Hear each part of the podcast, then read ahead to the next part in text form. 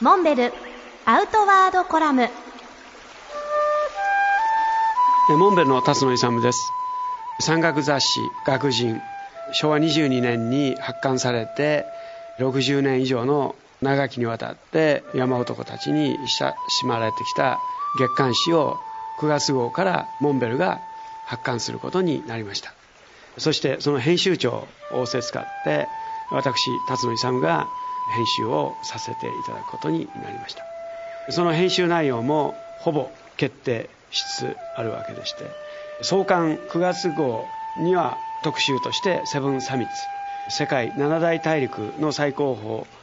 峰これを高いということだけではなく気候や風土などその地域に生活する人々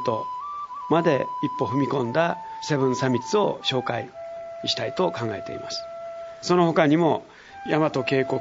社や BE-PAL など山やアウトドアに特化した雑誌の編集長の皆さん方と編集長対談を企画しています。今まで一度も取り組まれてきたことのない編集長対談。どんな話になるか私も楽しみにしています。出版業界に置かれた昨今の状況の中で各社各紙がいかに努力して次なる一歩を考えているか、まあ、そんな話をぜひ語り合ってみたいと考えています。連載の記事として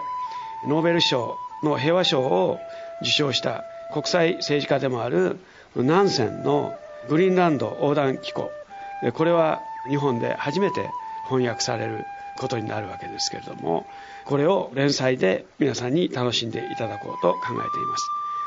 今までの学人とは一味違った読ませる雑誌。